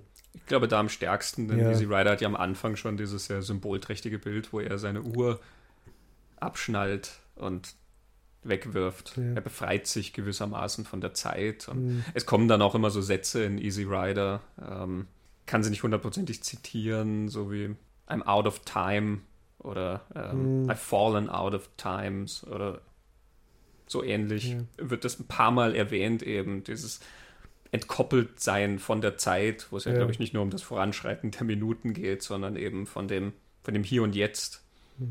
Ja, und sein Helm. Mhm. Also er hat den Peter von der Trock den Helm mit der amerikanischen Flagge drauf. Und Captain America. Captain America, ja, genau. in in ähm, Chiminos Thunderbolt and Lightfoot mhm. den letzten beißen die Hunde bei uns. Warum eigentlich den letzten beißen die Hunde? Wahrscheinlich, weil Clint Eastwood durch Western bekannt wurde und Western immer bei uns so markige Titel getragen okay. haben. Hügel der blutigen Stiefel. Ja, weil ich habe den Film ja schon, schon länger her, dass ich ihn gesehen habe, aber Thunderbolt und Lightfoot habe ich verstanden, warum der so heißt. aber die deutsche Übersetzung habe ich irgendwie nicht andocken können an die Handlung. Ja, ich glaube, es bezieht, es ist ein Verkaufstrick. Okay. Okay. Ähm, you were going to say. Ähm, der spielt ja im Jetzt, also der ja. ist 74 rausgekommen und spielt dann auch in dieser Zeit. Und diese Idee, dass das Amerika, in dem das angesiedelt ist, irgendwie nicht mehr das Amerika von früher ist, ist da auch mhm. ganz, ganz stark zu spüren und auch eben dieser amerikanische Traum. Also Thunderbolt und Lightfoot, das sind die beiden Protagonisten. Ja. Jeff Bridges, der nennt sich Lightfoot. Ähm, es wird nie geklärt, ob es sein tatsächlicher Name ist oder nicht, aber er nennt sich so. Er wird einmal gefragt, Are you Indian? Und er sagt, No, just American. Was in sich ja schon ein sehr perfider Witz, glaube ich, ja. für das Land ist. Ähm, Thunderbolt, Clint Eastwood, der heißt so, weil er vor 20 Jahren einmal einen sehr gewagten Raubüberfall ähm, auf eine Bank veranstaltet hat, wo er dann durch so eine starke Tresortür eben sich mit einer riesen Kanone geballert hat. Deswegen Thunderbolt. Ja. ähm, und die streifen dann beide so durchs Land. Sie werden auch beide so eingeführt, dass sie, weil wir von Identität geredet werden, dass sie sozusagen unter Vorspiegelung falscher Tatsachen agieren. Clint Eastwood steht am Anfang in einer, so einer kleinen Kirche und predigt als Pfarrer. und dann kommt George Kennedy rein und fängt an, auf ihn zu schießen.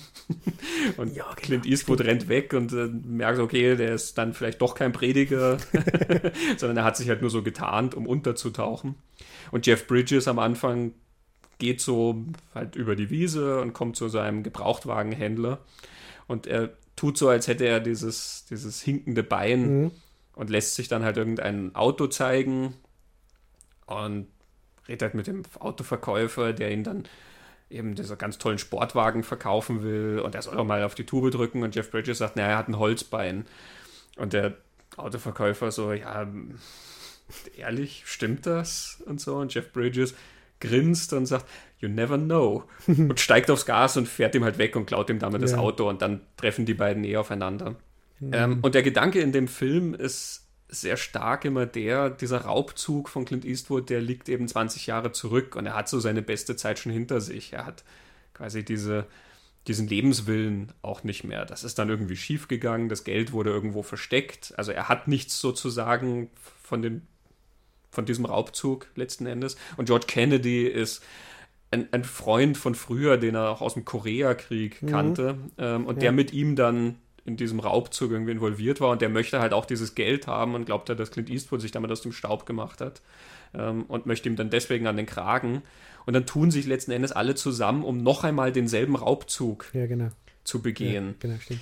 Ähm, und der ist dann natürlich auch nur irgendwie wie so ein fader Abklatsch von dem, was halt früher mal war. Früher mhm. war das, eben Clint Eastwood war so eine Legende, dass er einen eigenen Spitznamen bekommen hat. Von, über den haben die Leute geredet. Jeff Bridges weiß, ah, you are Thunderbolt. Mhm. Und heutzutage ist das halt nichts mehr. Das ist ein Raubzug, der dann halt schief geht und der niemandem was bringt in dem. Ähm, und Vorsicht, Spoiler, fast alle sterben mhm. aufgrund dieser äh, ganzen Geschehnisse. Nur Clint Eastwood überlebt die ganze Sache. Mhm. Und eingerahmt ist das Ganze dann auch von einem Lied. Ähm, Paul Williams ist dieser Singer-Songwriter, in dem dann textlich auch so gesagt wird, eben, dass sich das Land so sehr verändert hat. Er würde so gerne quasi wieder nach Hause, but the countryside's changed so much, I'd surely end up lost. Hm. Und dann, das ist ja so ein Cimino-Thema, so wie ja. sich Amerika und der amerikanische Traum eigentlich verändert hat. Ja. Genau, und, und dass das so wenig greifbar ist, auch was ja. dieses Amerika ist und woraus sich das zusammensetzt und wo das hingeht. Hm. In dem Lied heißt es dann auch, Tell me, where does the fool go when there's no one left to listen? Ich glaube, auch das so ein hm. mhm. gegenkultureller Ansatz. Ne? Man möchte was sagen, aber es hört einem keiner zu.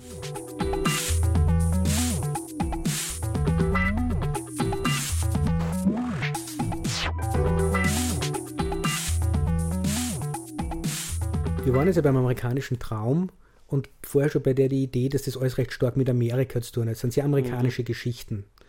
Und das finde ich auch interessant, äh, nicht nur an unsere Outlaw-Geschichten, über die wir heute reden, wo wir im Falle von Bonnie und Clyde einen wahren Hintergrund haben, ein echtes Gangsterpärchen aus Amerika. Man hat bei Badlands einen realen Hintergrund, da geht es um einen, um einen jungen Mann, der Ende der 50er Jahre tatsächlich mordend mit seiner Freundin durch Amerika gezogen ist. Man Hat bei Sugarland Express einen realen Hintergrund, diese junge Frau, die mit ihrem Mann versucht hat, ihr Baby zurückzuholen, das hat sie tatsächlich abgespielt in Texas, rund um die Zeit. Also Sugarland Express spielt ja auch in die 70er Jahre, der spielt in der, mhm. in der Gegenwart. Also die nehmen alte amerikanische Geschichten, sind selber Amerikaner, die über dann über das alte Amerika Geschichten erzählen und gleichzeitig mit den Geschichten über das alte Amerika, über das aktuelle Amerika Geschichten erzählen, was im Land nicht stimmt. Und dann kommt aber auch noch die, die Kinoebene dazu, finde ich. Dieser, weil sie New Hollywood ja sehr stark auf die Kino-Vergangenheit bezogen mhm. hat. Ähm, und einerseits auf die französische Nouvelle Vague, dass sie sich von dort die ganzen Neuerungen geholt haben. Sie waren, das beschreiben ganz viel von den Protagonisten, Regisseure, Schauspieler, Drehbuchautoren, Produzenten, sie waren von diesen Truffaut, Godard, Chabrol von diesen Regisseuren total beeinflusst, europäische Filme aus der Zeit, die wiederum ganz stark von amerikanischen Filmen mhm. der 50er und 40er Jahre beeinflusst waren. Aber, und gerade bei Peter Bogdanovich sieht man es am allerbesten, aber ich finde bei allen anderen auch, auch diese jungen Amerikaner haben sich aufs amerikanische Kino bezogen mhm. und haben das übersetzt in die jetzige Zeit, äh, haben Gangsterfilme gemacht, wie man halt Gangsterfilme macht, nur halt mit dem modernen Twist. Ähm, und das finde ich dann auch spannend, wie da sehr viel von dem, was Amerika ist und Amerika an Kultur hervorgebracht hat und, und Geschichten die Amerika, ist eigentlich eine recht intensive Auseinandersetzung im eigenen Land. Da waren wir jetzt eben, deswegen ist mir das jetzt eingefallen, auf mehreren Ebenen. Die Geschichte, man transferiert Geschichten ins Jetzt, sagt was über das Jetzt, nimmt eine Kunstform her, macht die aber neu, adaptiert es aufs Jetzige. Ähm, Arthur Penn erzählt, der Schnitt von Bonnie und Clyde ist deswegen so schnell und nervös, was, was heute auch nicht mehr so wirkt. Aber mhm. damals, weil ähm, er wollte imitieren, wie es diesen Figuren gegangen ist. Die haben von Tag zu Tag gelebt und haben mhm. jeden Tag die Chance gehabt, dass sterben, verhaftet werden, erschossen werden, reich werden, den großen Kuh landen. Und er wollte das imitieren. Ich glaube, dann Ende der 60er Jahre hat diese Intensität und diese Schnelle, dieses Lebendige mhm. ganz einen anderen Effekt gehabt. Es hat sicherlich auch was zu tun mit dem, mit dem Mythos Amerika mhm. und dem Mythos dieser Figuren, weil wir schon gesagt haben, Bonnie und Clyde haben auch an ihrer eigenen Legendenbildung gearbeitet. Ja, mhm. Die haben dann Fotos gemacht und ja, Gedichte so und, geschrieben. Genau, man kann dann natürlich sich das genauer anschauen, was davon sozusagen ganz gezielt gemacht wurde und mhm. was halt einfach nur so nebenbei als Produkt gemacht ist. Also ich meine, wenn ich in Urlaub fahre, mache ich auch Fotos, ohne an meiner eigenen Legende zu arbeiten. ähm, aber die haben sich ja schon wirklich auch sehr inszeniert und wurden ja dann auch tatsächlich zu diesem Mythos. Und in mhm. diesen anderen Geschichten geht es ja auch um so einen gewissen Mythos. Eben Thunderbolt ist mhm. so wie ein Mythos, ja. Von dem hat man schon gehört, weil der Raubzug einfach so gewagt war, mhm. letzten Endes. Ähm, in Sugarland Express werden diese beiden Eltern so bekannt plötzlich, mhm. dass halt wirklich halb Amerika daran teilzunehmen scheint an dieser Geschichte. Mhm. Also die Leute verfolgen das über die Medien mit und fiebern dann mit diesem jungen Elternpärchen mit. Genau. Ähm, laufen auf die Straße, geben mir Sachen ins Auto, die also brauchen. Ich ja. hätte sofort das Jugendamt gerufen, ne, ja. um, um, das Kind in Sicherheit zu bringen, aber da bin ich vielleicht zu, zu geerdet, um mit diesem Pärchen da eine, eine glückliche Familie sehen zu können. Ähm, aber eben, also da geht es ja viel, glaube ich, um Mythos. Und Amerika hat ja auch immer sehr viel mit dem, dem, dem Mythos von sich selber ja. so zu tun. Eben der amerikanische Traum ist ein Teil davon. Ja, dieser, die Freiheit, das ist dieses genau. konstitutionell verankerte Recht darauf, dass ich mich frei entfalten kann. Mhm. Das ist eben das Streben nach Glück alle diese Figuren ja. streben irgendwie nach ihrem Glück. Sie machen es halt auf eine sehr. The Pursuit of Happiness, oder? So ja, genau. Der, genau. Sie machen das auf sehr ungeschickte Weise und natürlich auch oft auf falsche Weise. Ähm, mhm. aber dieses Streben nach Freiheit ist da ganz, ganz stark. Und viele Regisseure, auch in der Vergangenheit, haben ja immer wieder diesen Mythos bedient. John Ford hat, so wie er die Landschaft allein inszeniert hat, mhm. hat er diesen Mythos Amerika ja auch schon fast mitgeformt. Ja. Du, du, du, kennst diese Bilder vom Monument Valley, die John Ford dann gedreht hat, die so bestimmend für so viele Western sind, dass das mhm. so mit ein, ein Bild von Amerika ist. Mhm. Und dann kommen eben äh, Regisseure wie Bogdanovich oder Cimino, die das auch mit aufgreifen, mhm. wie diese Landschaft inszeniert wird, zum mhm. Beispiel ja, eben Hopper in Easy Rider. Also dieses sehr berühmte Bild, wo die drei in dieser riesen Wüstenlandschaft stehen am Straßenrand und dorthin pinkeln. wo, wo man wieder beides hat. Man hat diese Respektlosigkeit der Jungen, ja. die, die pissen irgendwie auf das, aber du hast diese John Ford Landschaft, diese riesengroße. Mhm. Mm. Und Easy Rider ist ja auch noch sehr, sehr, sehr simpel umgesetzt, dieses, die Fahrtsuche, Fahrt in die Freiheit, Suche nach der Freiheit. Die wollen einfach frei leben, indem sie sich frei bewegen können in dem Land. Und an dem Scheiterns, an dem Gängen zugrunde. Also dieses konstitutionell verankerte, der amerikanische Traum ist in dem Land eigentlich nicht möglich. Man wird einfach erschossen, wenn man frei lebt, weil das alle so herausfordert und vor den Kopf stößt, dass das unterbunden werden muss. So mhm. irgendwie. Ja, in sehr vielen von den Geschichten endet es ja mit dem Tod genau. der Protagonisten oder mhm. zumindest einiger der Protagonisten. Thunderbolt und Lightfoot habe ich schon erwähnt. Ähm, drei von vier quasi mhm. sterben.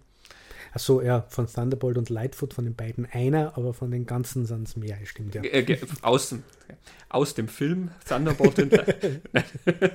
oh ja, wir haben es jetzt. Aus der Besetzungsliste von. von ja, genau.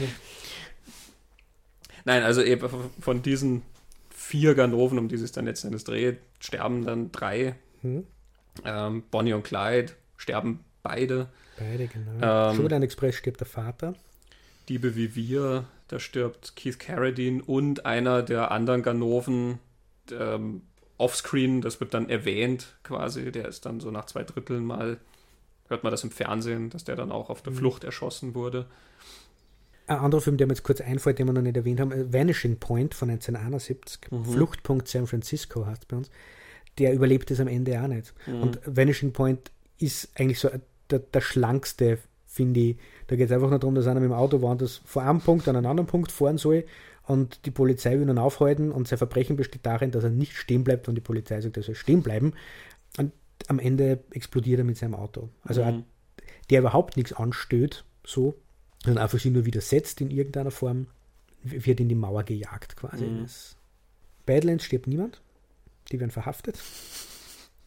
Also von den beiden Ganoven stirbt niemand. Es sterben ein paar andere Mart Martin Sheen killt einige, das stimmt, ja. Easy Rider, wissen wir, wie endet. Ja, also es ist kein, kein ganz starres Prinzip natürlich, genau. aber es ist trotzdem auffällig, ja. dass es dann so oft passiert. Ja. Butch Cassidy and the Sundance Kid, den haben wir bislang mhm. auch nicht mhm. erwähnt, weil man darüber debattieren kann, ob der zu New Hollywood zählt.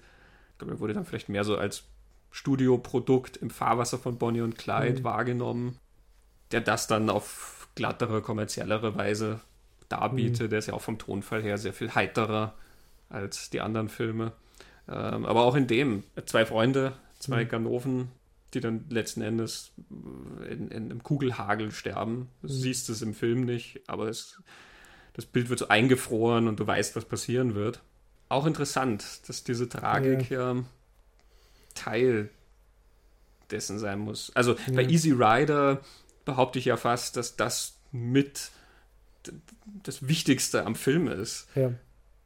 Wir haben es in dem mhm. Film, in dem gesagt wird, wir haben es vermasselt, mhm. könntest du diese zwei Gegenkulturellen ja fast nicht glücklich in den Sonnenuntergang reiten sehen ja. auf ihren Motorrädern. Ja. ja, genau. Was ja dann eigentlich wieder spannende Wahrnehmung ist, zumindest im Kino. Ich war ja nicht dabei damals und ich frage mich, wie das damals wahrgenommen worden ist, aber es ist eine Diskrepanz zwischen massiver Aufbruchstimmung, wir verändern die Welt, wir verändern die Gesellschaft, wir machen die Welt besser. Hm. Wir treffen uns über eine Million Leute in Woodstock und nichts passiert. so, was nicht stimmt, man weiß, dass da schlimme Sachen passiert sind. Äh, das Kino erzählt aber Geschichten, dass diese Utopie von dieser Welt nicht aufgehen wird. Man wird immer an der Autorität, an dem wie die Situation jetzt ist, scheitern. Und die werden zu massiver Gewalt greifen, ähm, um das zu verhindern.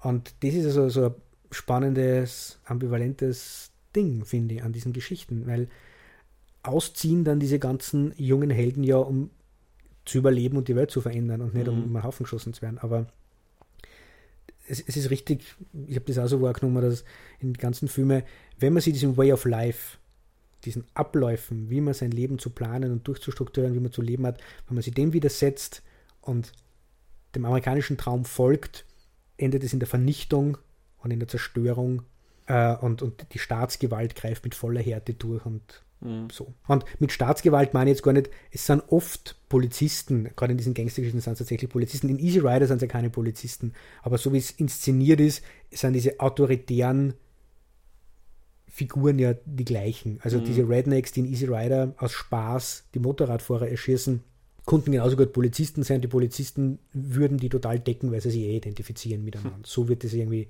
immer dargestellt. Und ich glaube, das hat auf der einen Seite, wie du sagst, eine Tragik. Und diese mit der Tragik, für das versteht du so, das gehört zur Geschichte. Mhm.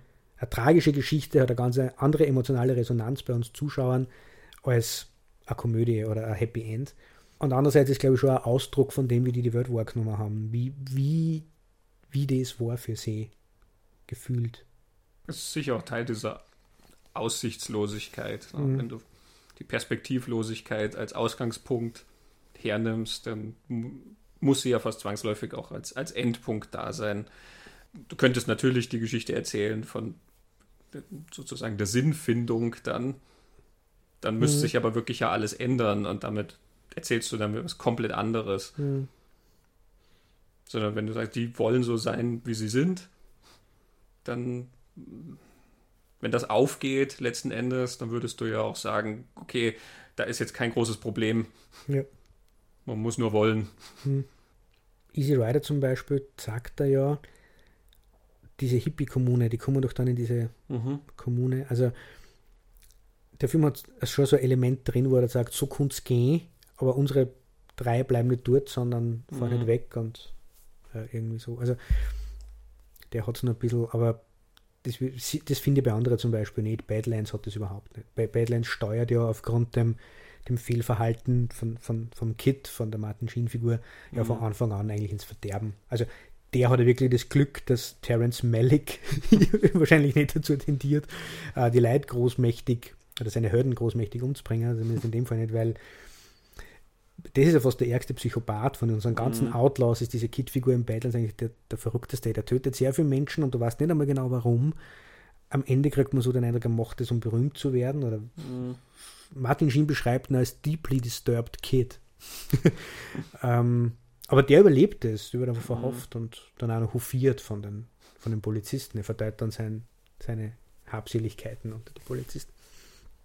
Ich habe mich ja auch gefragt, ich bin mir nicht sicher, ob es stimmt, aber mein, mein Gefühl, und das ist vielleicht ein Ausdruck von dem, wie gut diese Filme funktionieren, ist, dass die Reaktion der Antagonisten der Autoritäten in dem Fall. Wir sind identifiziert mit unseren Outlaws und ich bin das ein Badlands bis zum Schluss. Ich, ich versuche die ganze Zeit während dem Film zu, zu relativieren, warum der jetzt diese Leute erschießt. Ah, das muss er machen. Oder nein, das ist eh kein Ding. Ah, es wird schon nichts passiert sein. Ich habe immer das Gefühl, das ist eine unverhältnismäßige Reaktion und dass diese Filme das auch reflektieren, so wie die Staatsgewalt, wie die Autoritäten reagieren, ist vollkommen unverhältnismäßig in ihrer Repression und in ihrer Gegenreaktion auf diese Freiheit, die diese Menschen suchen, diese Outlaws suchen, unverhältnismäßig zu dem, was die angestellt haben. Ich habe jetzt eigentlich gerade vorher das komplette Gegenteil genannt, weil Martin Sheen in Badlands Kid tötet viele Menschen und ihm selbst passiert nichts. Aber ich habe dieses Gefühl bei Bonnie und Clyde sogar. Ganz egal, was die vorher gemacht haben, aber so wie die vernichtet werden zum Schluss, haben wir so das Gefühl, das ist vollkommen unverhältnismäßig. als würde da in diesem Sheriff, oder diesem Texas Ranger, ist ja der Texas mhm. Ranger, ganz viel persönliche Wut und ein persönliches Harm zahlen für, diese, für dieses Bloßstöhnen, das sie ihm vorher ja zugefügt haben. Deswegen setzt er einer so hart zu. Und bei Sugarland Express habe ich auch so am Ende das Gefühl, es ist vollkommen unverhältnismäßig, wie die Polizisten auf diese beiden Eltern reagieren. Und es ist eben die Frage, ist es so, weil es damit, weil damit eine Haltung ausgedrückt wird aus der Zeit, die sagt, ja, so wie der Staat die Studenten in Kent State niederballert, wie die Polizei in Chicago war, glaube ich, diese, diese Convention der Demokraten, wie die, die Demonstrationen zerschlagen worden sind und was auch Tote gegeben hat, glaube ich.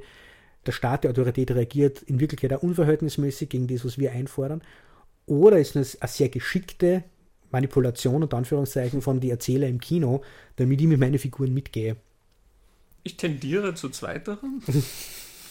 ähm, gerade weil diese Figuren ja als Identifikationsfiguren herhalten. Du hast ja auch gar keine Wahl. Also du hättest niemand anderen, mit dem du mitgehen kannst. Du hast in ja. einer normalen, also normalen, hm. in einer anderen äh, Geschichte mit Ganoven und Gangstern und so, hast du normalerweise dann auch einen Polizisten zum Beispiel, einen mhm. Helden, irgendjemanden, der sozusagen diese andere Seite repräsentiert und auf dessen Seite kannst du dich schlagen und dann kannst du zwar Spaß haben an dem, was die ganzen Bösen mhm. machen, aber ähm, du bist auf der moralisch einwandfreien ja. Seite. Ja. Ähm, hier bist du ja da reingeworfen und das sind nun mal deine Helden, ob du willst mhm. oder nicht und mit denen gehst du mit und du siehst alles ja auch sozusagen aus ihrer Sicht.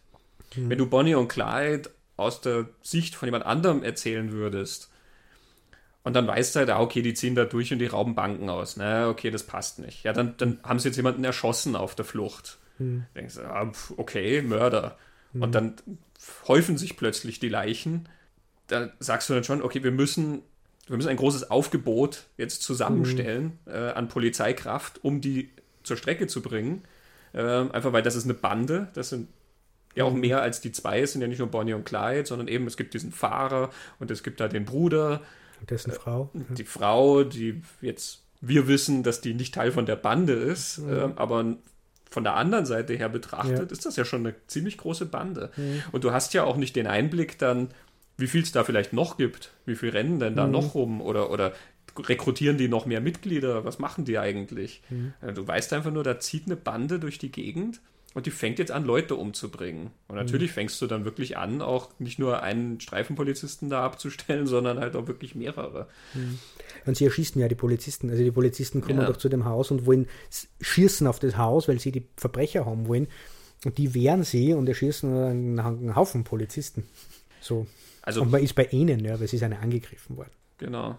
Also wir haben einfach, weil das unsere Figuren sind, dann natürlich mhm. tun sie uns ja leid auf gewisse Art und Weise dass ihnen das passiert. Natürlich. Und es ist dann natürlich auch dieser Tod von Bonnie und Clyde zum Beispiel sehr drastisch inszeniert, mhm. was vielleicht auch damit zu tun hat, dass er, sagen wir mal, sehr, sehr echt inszeniert ist. Mhm. Es, zur damaligen Zeit hat Bonnie und Clyde ja für sehr viel Aufruhr gesorgt, weil er so brutal war. Mhm. Heutzutage ist man das ja gewohnt aus ja, ja. 300 Schwarzenegger-Filmen und Chuck Norris und was weiß ich nicht alles. Ja. Äh, John Woo hat hm. unendliches Ballett daraus gemacht, wie viele Kugeln da rumfliegen können und von wie viel Blei so ein menschlicher Körper durchsiebt werden kann, in schönsten Zeitlupen und alles. Mhm. Ähm, aber zur damaligen Zeit war das ja auch noch was relativ Neues. Sam Peckinpah ist auch in diese Richtung gegangen, ja, ja mit The Wild Bunch und genau. anderen Filmen. Und das war noch sehr drastisch und ich finde auch, es hat heute immer noch relativ viel Kraft, ähm, weil du zu diesem Punkt so hingeführt wirst. Das kommt nicht einfach irgendwo mal drin und plötzlich mhm. wird da jemand niedergeballert, sondern das ist so dieser Endpunkt und dann siehst du, wie diese Körper so zucken unter dem Einschlag der hm. Kugeln mhm. und du hast das Gefühl, das dauert sehr lang, obwohl ich glaube, wenn du es stoppen würdest, gar nicht so lang ist. Ja. Aber einfach, weil es länger gezeigt wird, als du es gewohnt bist. Ja. In, Und in Zeitlupe. Und in Zeitlupe und in einem Film, in dem die Gewaltausbrüche immer nur sehr kurz waren. Wenn in dem Film permanente Actionsequenzen drin gewesen wären, dann hättest du auch da das Gefühl, ja, so wird das halt gezeigt, dass die jetzt von Kugeln durchsiebt werden. So hat das was sehr Drastisches an sich. Und auch damit wirkt es dann vielleicht unverhältnismäßig aus dieser Kombination. Sie tun dir leid und plötzlich wird das so hart gezeigt, wie die da erschossen werden. Aber Ja, und ich glaube, dass dieser, die, das letzte Bild auf die beiden ist, sie sterben ja keinen schönen Tod. Es ist keine schöne Leiche, die dann heroisch wo liegt, sondern äh, Faye Dunaway hängt irgendwie völlig verdreht irgendwie aus, aus der Autotür raus und steckt zur Hälfte nur drin.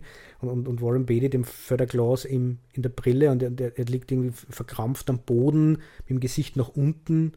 Also es ist auch so, ähm, ja, es ist so echt und so, denen ist alles genommen worden und, und so einfach kann man enden und so Ja, ist ein dreckiger Tod Dreckiger Tod, ja, Endes. Und genau. der hat nichts dann mehr mit sinnlos, diesem, ja. mit diesem Glamour zu tun, den die Mhm. beiden ja davor gehabt haben. Ne?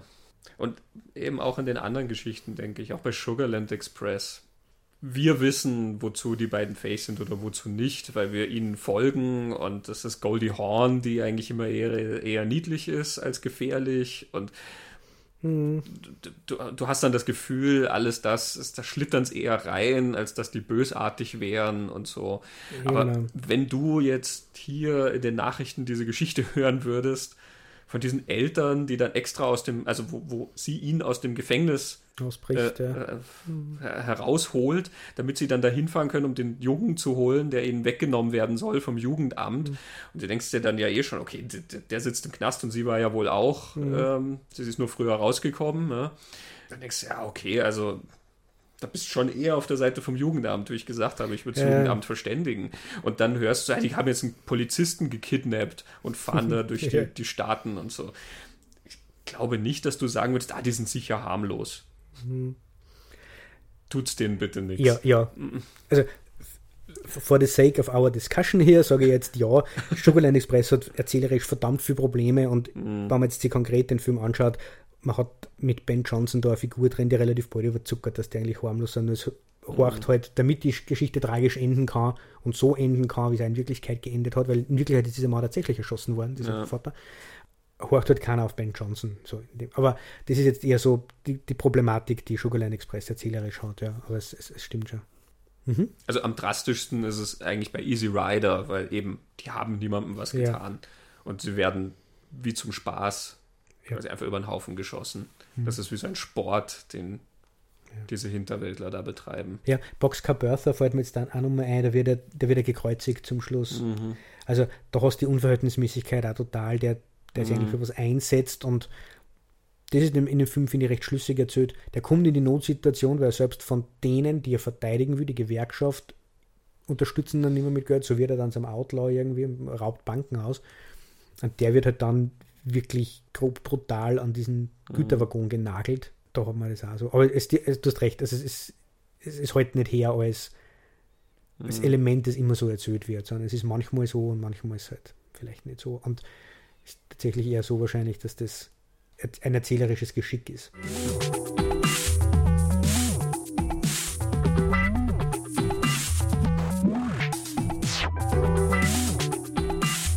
Ja, ein, ein letztes wichtiges Thema hätten wir noch, das auch auftaucht bei allen. Ja, und zwar diese Diskrepanz oder sagen wir mal das, das Spannungsfeld, was in diesen Filmen vorherrscht zwischen dem Privaten und dem Öffentlichen. Also wir haben jetzt sehr viel darüber geredet, dass die Filme ja was Gesellschaftliches widerspiegeln. Mhm. Ähm, viele Ideen, die zu der Zeit herumgeschwört sind, viele Bewegungen, die es tatsächlich gab, viele Geschehnisse, auch politischer Natur. Mhm. Und dafür sind diese Filme dann eigentlich sehr auf die privaten Figuren, sage ich mal, fokussiert. Mhm. Wir haben es ja oft mit Beziehungsgeschichten zu tun. Ja. Bonnie und Clyde, das ist eigentlich ja mal eine Liebesgeschichte zunächst, ja, also Beziehungsgeschichte zwischen. Badlands, ganz, ganz stark, ja. sowieso. Ja. Diebe wie wir ist auch Mhm. eine, eine Liebesgeschichte letzten Endes, eine Beziehungsgeschichte. Boxcar Bertha hat eine Liebesgeschichte, die sie auch durchzieht. Ja. Bei Sugarland Express, das ist eine mhm. Familiengeschichte, genau. die Zusammenführung einer Familie letzten mhm. Endes. Ähm, Thunderbolt und Lightfoot zum Beispiel ist eine Freundschaft, um die es mhm. da letzten Endes geht, zwischen zwei sehr unterschiedlichen Menschen oder wo beide so unterschiedliche Generationen ein bisschen repräsentieren. Mhm. Auch Paper Moon, Paper Moon ist eine ja. ganz persönliche Geschichte. So Vater-Tochter-Geschichte genau. eigentlich. Easy Rider sind zwei und dann drei Freunde. Mhm. Ja. Genau, also da, da geht es zunächst einmal sehr wenig um Gesellschaft, sondern mhm. sehr viel um was sehr Privates. Werden eigentlich auf einem sehr kleinen Rahmen zunächst mhm. mal erzählt. Ja, wirklich in, kleinen, in einem kleinen Rahmen. Den Companion Clyde gibt es ganz viele Szenen, wo die in diesem Auto sitzen, was eigentlich so ein Kastenwagen mhm. halt damals war. Die sitzen alle in diesem Kastel. Mhm. Und ähm, bei Easy Rider sieht berühmt diese Szenen, wo der Kasten nur der Frame ist, mhm. aber in diesem Kasten bewegen sie diese Motorräder. Es sind immer beide drin und alle drei Figuren. Jack Nicholson fährt ja bei Peter Fonda hinten mit. Mhm. Badlands ist auch viel im Auto. Oder ein Baumhaus. Also es mhm. geht ganz viel um diese Beziehung, die tanzen dann miteinander. Äh, selbst wenn dann sozusagen die Weite erzählt genau. wird. Merlick hat ja dann schon sehr viel eben von diesem großen Amerika, mhm. dieser Natur, ja. so wie Cimino ja dann auch ja. die Leinwand füllen kann wie kein zweiter mit dieser wundervollen mhm. Landschaft.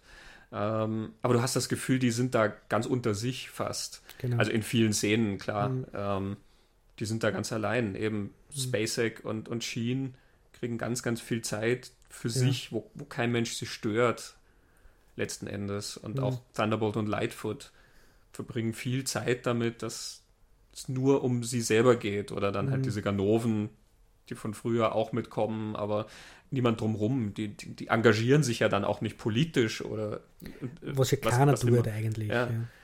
Was man dann äh, ja fast erwarten könnte, wenn wir davon mhm. reden, dass diese Filme so viel gesellschaftliche ja. Relevanz haben. In Bonnie und Clyde gibt es kurz diesen Moment, wo die zu, zu, diesem Haus kommen, das verlassen ist und wo dann sie draufkommen, das wurde von der Bank enteignet mhm. und die Familie muss wegziehen. Und denen sagen sie dann auch, ja, we rob banks und er gibt mhm. doch diesem Vorbesitzer, den er dann nur trifft, die, das Gewehr oder ja. die Pistole und er darf dann jetzt sein altes Haus, das jetzt der Bank gehört, kaputt schießen. Genau, das ist fast so ein Robin Hood-Moment, ja. wo die beiden wie so als Volkshelden dann ja. sich für die Armen und Schwachen einsetzen. Mhm. Ähm, aber ja. das, sind, das sind ganz kleine Momente eigentlich, die, die fast untergehen.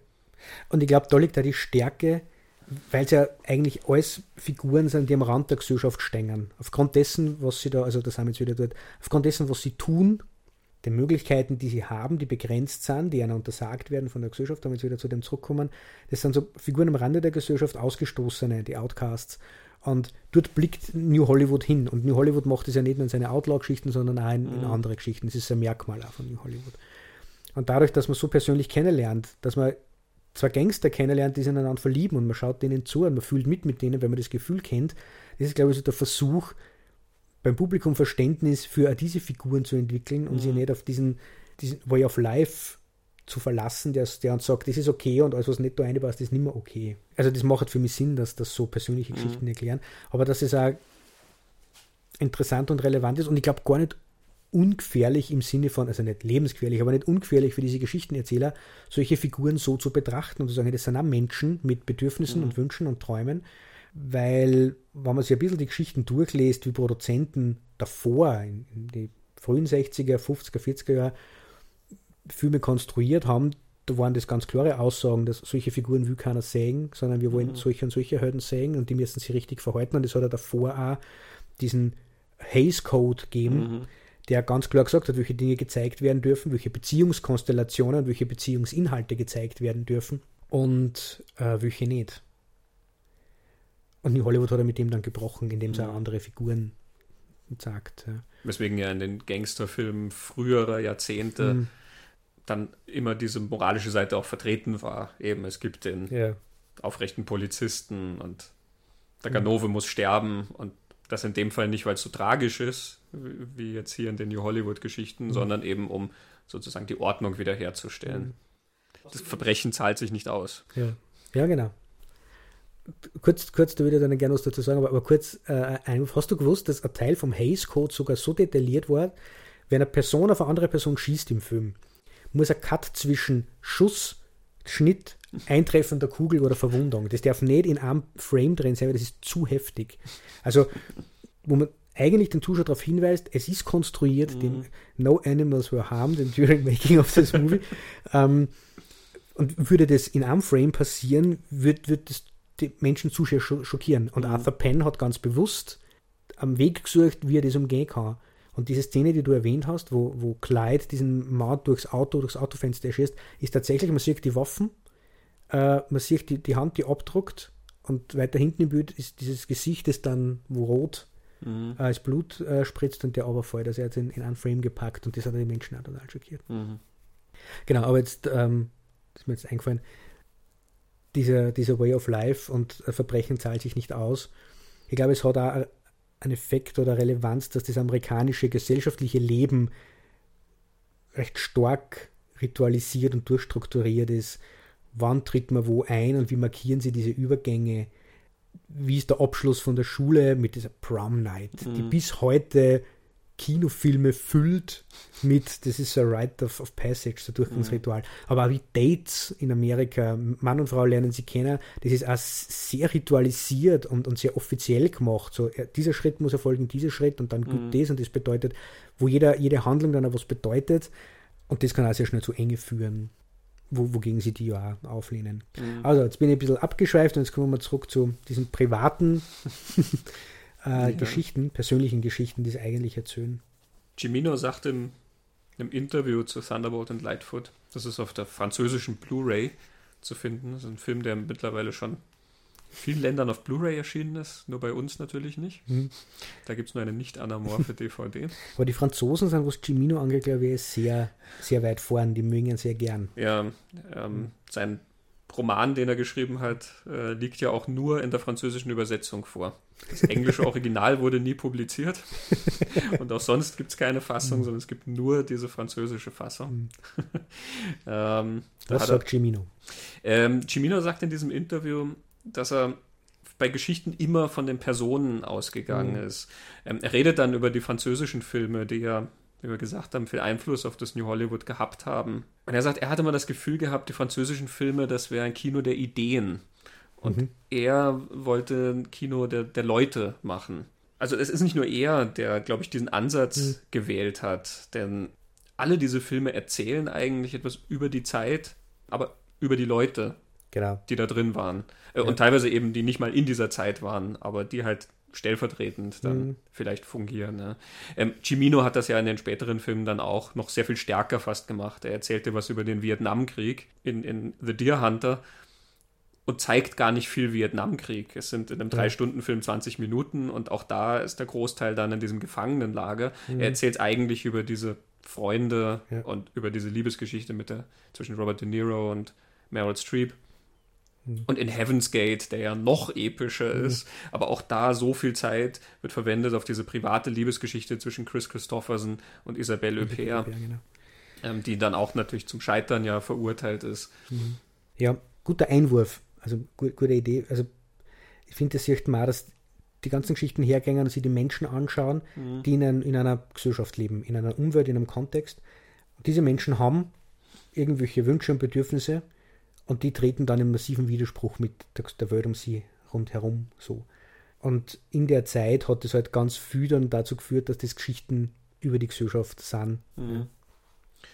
Weil man konnte jetzt zum Beispiel sagen, sowas wie, äh, weil ich es vor kurzem gesehen habe, die Mumie mit Brandon Fraser, da haben wir auch Figuren, die, gewünsche, wü- wü- die haben Wünsche und das tritt dann in Konflikt mit der Welt um sie herum. Aber äh, da sind wir ja ganz woanders und wir sind in einer fiktiven Geschichte. Die, was Mhm. mhm. Hollywood da tut, ist eben, es geht ganz viel um diesen Zeitgeist und um die Welt, in der sie tatsächlich leben. Und dadurch werden die auch so politisch und gesellschaftlich relevant, finde ich. Mhm. Aber dieses, die Identifikation, das ist, glaube ich, eine sehr amerikanische Erzählweise auch im Kino. Also ich kann Cimino sehr gut folgen, wann er argumentiert, das französische Kino ist ein Kino der Ideen. Bei Truffaut würde ich das gar nicht so unterschreiben, weil er bezieht sich ja sicher stark auf die, Mhm. auf die Nouvelle Vague. Truffaut findet immer sehr viel über die Figuren erzählt, meiner Meinung. Aber Mhm. Leute wie Chabrol und, und Godard, denen sieht man auch, dass die Figuren sind ja relativ wurscht. Da Ja, geht es ja, um die- was anderes. Die stellen diese Künstlichkeit ja auch Ja. sehr, sehr stark aus. Bei Truffaut das ja auch teilweise gemacht hat, was man dann Mhm. gar nicht, auch vielleicht nicht mehr so sehr wahrnimmt heutzutage, weil viele dieser Techniken ähm, schon so akzeptiert sind, ja, aber auch die Art, wie Truffaut dann teilweise geschnitten hat, dieses etwas ähm, willkürlich wirkende wie er in die Szenen reingeht und aus den Szenen rausgeht, zum Beispiel, was auch oft dem dient, ja. äh, das aufzubrechen oder auch zu zeigen einfach, hey, das ist Kino, das ist sozusagen wie auf einer Bühne hier für uns mhm. künstlich nachgestellt. Ähm, da zum Beispiel sind diese Ideen natürlich immer mhm. sehr, sehr stark zu merken. Das amerikanische Kino ist ja immer sehr von, vom Individuum ausgegangen oder oft kommt man vor, das ist so ja, hier besonders finde ich bei den New Hollywood-Filmen. Also, das ist für mich auch eine der ganz großen Stärken des ja. New Hollywood-Kinos, ja. weil er eben auf die Leute schaut und das ja mhm. in manchen Filmen so sehr, dass du gar nicht mehr viel Plot hast. Easy Rider ist ein Film, mhm. der nicht wahnsinnig viel Plot hat. Er hat so ein paar Entwicklungen, die lernen dann Jack Nicholson kennen, den sie mitnehmen oder sie, sie gabeln mhm. diese Mädels auf, mit denen sie dann nach New Orleans fahren. Das sind so ein paar Wegmarker sozusagen, aber er hat ja ganz, ganz wenig Handlung letzten mhm. Endes, weswegen ihn viele Leute dann als sehr langweilig empfinden. Ja, meine Mutter findet Easy Rider unglaublich langweilig. Meine Schwester ist da voll aufgegangen in Easy Rider, weil sie diese, auch diese Ideen der Gegenkultur sehr interessiert haben. Das ist eine Zeit, die sie auch sehr spannend mhm. findet. Ja. Und meine Mutter, die zwar eigentlich im richtigen Alter damals gewesen wäre, aber das der Zug ist irgendwie an ihr vorübergefahren. ähm, die kann dann mit Easy Rider gar nichts anfangen. Der hat da keine Handlung und kein gar nichts und diese Figuren interessieren sie dann nicht. Ähm, mhm. Und dann hat der Film natürlich nicht sehr viel zu bieten. Ja. Wie jetzt, wenn du sagst, die Mumie, selbst wenn du die Figuren jetzt nicht magst oder auch sind dich nicht ja, mit ihm beschäftigen äh, willst. Der Film Einwand, bietet ja. jede Menge Spektakel ja, und der Film bietet Mysterium und mhm, den genau. großen Fluch der Heuschrecken, was weiß ich, was alles da stimmt, passiert. Ja, der lenkt dich mit sehr, sehr viel ab. Mhm. Da ist es nicht notwendig, dass die Figuren mhm. auch so genau betrachtet werden und er würde dem auch nichts hinzufügen, letzten mhm. Endes. Ja, das, das finde ich gut. Das ist ein sehr gutes Merkmal, finde ich. Wenn du die Figuren nicht interessant findest, wenn die Figuren nicht spannend sind, geben dir diese Filme aus dieser Zeit relativ wenig. Das stimmt, ja. Bob mhm. Rafelson zum Beispiel ist jemand, der ganz, ganz stark auf diese Figuren geschaut hat, im King of Marvin Gardens, den ich erwähnt mhm. hatte.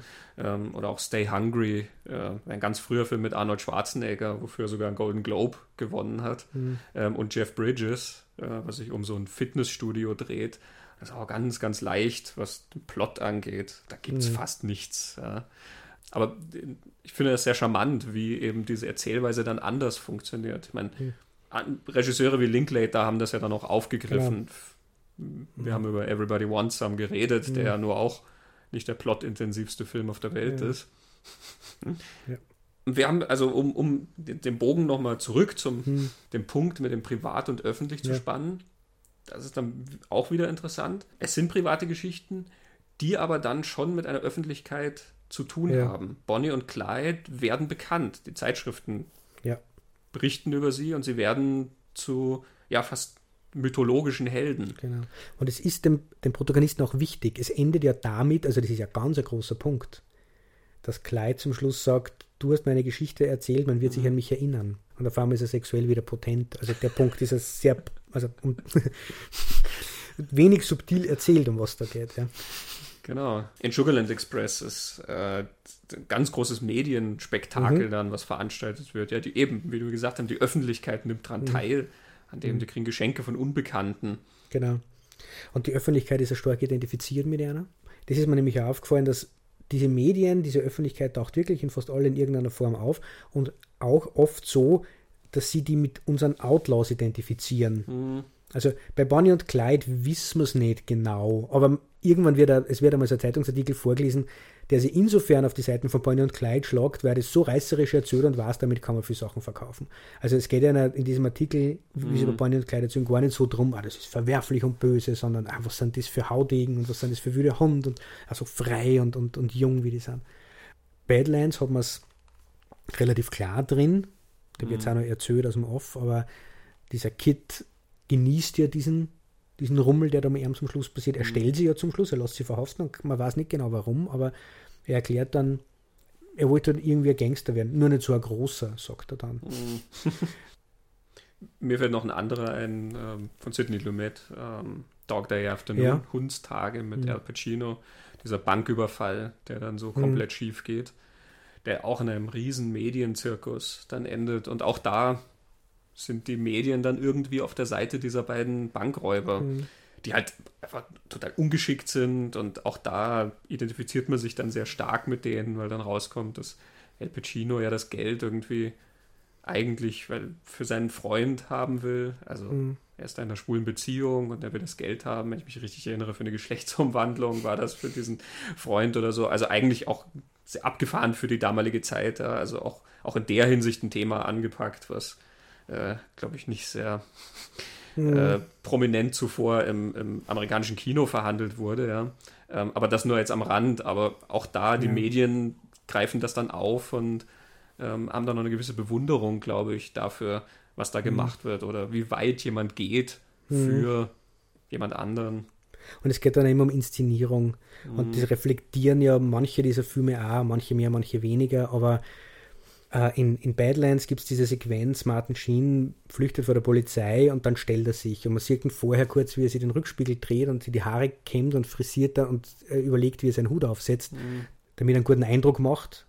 Und stellt dann sein Auto ab und stapelt Steine auf am Straßenrand und weist auf diesen Steinhaufen hin, so quasi er markiert, da bin ich verhaftet worden, da ist dieser große Verbrecher, der ich bin, jetzt verhaftet mhm. worden.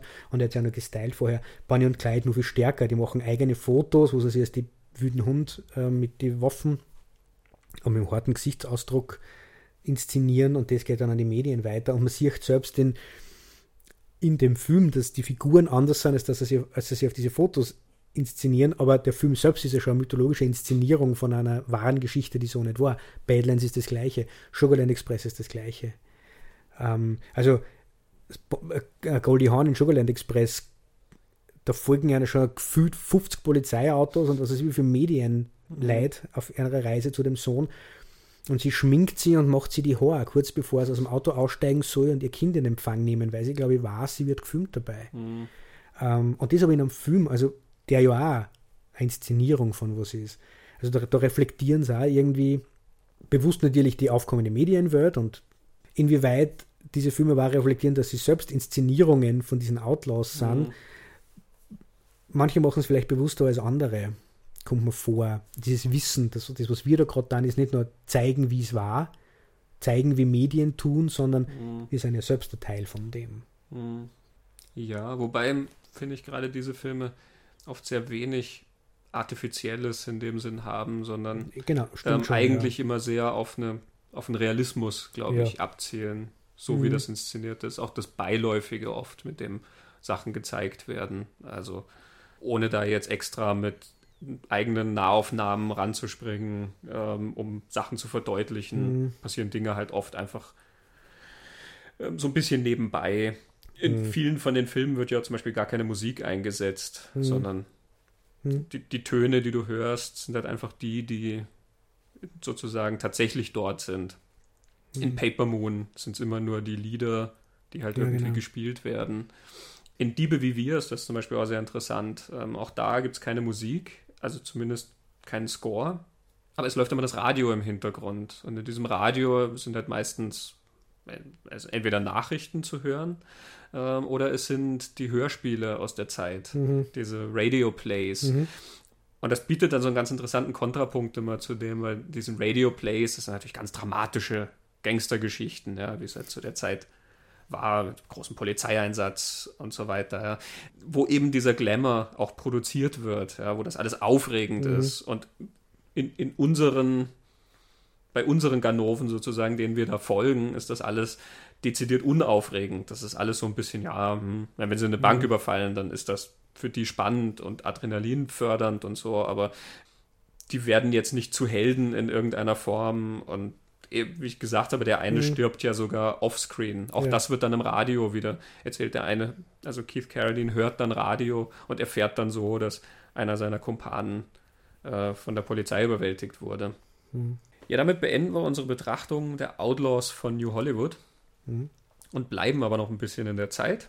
Mhm. Wir werden nächstes Mal auf die Filme von Peter Bogdanovich eingehen. Den haben wir heute schon ein bisschen erwähnt mhm. mit Paper Moon ähm, wir werden uns seine Filme aus dieser Zeit anschauen, von Target, den er 68 gemacht hat, bis hin zu At Long Last Love, den er 76 gemacht hat. Er hat dann noch viele weitere gute gemacht, aber ja. wir konzentrieren uns mal darauf. Die letzte Vorstellung, mhm. Is was Dog, Paper Moon, das sind seine ganz großen Großen, Klassiker. Ja.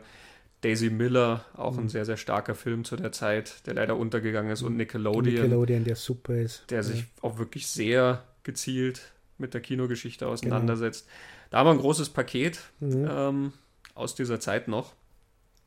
Bis dahin wünschen wir viel Spaß bei Mhm. allen Filmen, die man sich vielleicht aufgrund unserer Ausführungen Ja, genau. zum ersten Mal oder erneut anschauen mag. Mhm.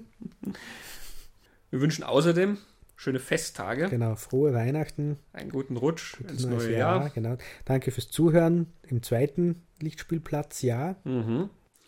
Wir haben viel vorbereitet für nächstes Jahr. genau. Wir werden uns noch ein bisschen mit New Hollywood beschäftigen, haben aber auch Mhm. Einige andere spannende Themen uns Genau, ausgesucht. Einige Ideen für, für was anderes auch noch, genau. Ja, wir freuen uns natürlich von euch zu hören. Ja, genau. Wir freuen uns immer über Feedback und Geldspenden. genau. Ja, Ja. und bis dahin, Christoph, ich bedanke mich für das sehr interessante Gespräch. Ich bedanke mich auch für das sehr interessante Gespräch. Bis zum nächsten Mal. Bis zum nächsten Mal. Tschüss. Ciao.